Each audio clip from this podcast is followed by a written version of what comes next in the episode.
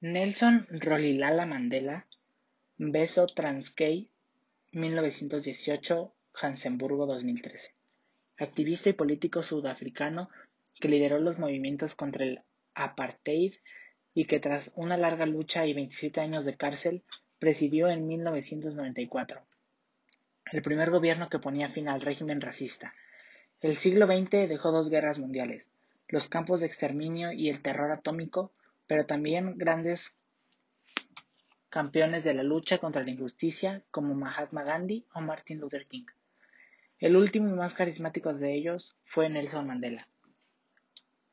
Como lo de cualquier niño africano en las zonas rurales, la infancia de Nelson Mandela transcurrió entre los fuegos y en estrecho contacto con las tradiciones de su pueblo.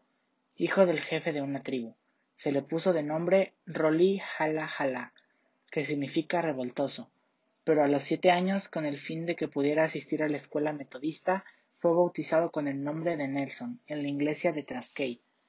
Ya famoso, sus compatriotas lo llamarían Madiba, por su nombre de su clan.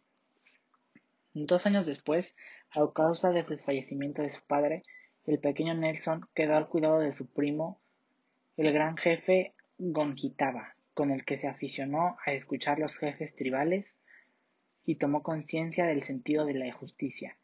Cumplidos los 16 años, pasó a formar parte del Consejo Tribal.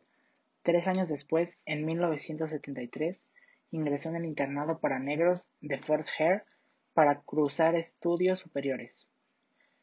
Acciones que hizo por los derechos humanos. Presidió la transición de la ley de la minoría y el apartheid ganando respeto internacional por su defensa de la conciliación nacional e internacional. Por motivo de sus 90 años, se llevó a cabo una celebración internacional de su vida y la gran dedicación a sus metas de libertad e igualdad. Datos curiosos de Nelson Mandela. Nació y se creció en el seno de una tribu, Zembu, en la etnia Yosa. Originalmente su nombre fue Roli Hala Hala, cuyo significado es revoltoso. 2. Con tan solo siete años se convirtió en el primer niño de su tribu en ir a la escuela recibiendo una educación británica. Fue en la escuela donde la profesora señorita Midgain decidió que su nombre a partir de entonces sería el de Nelson. En 1952, con 34 años, Nelson Mandela abrió el primer bufete de abogados africanos del país.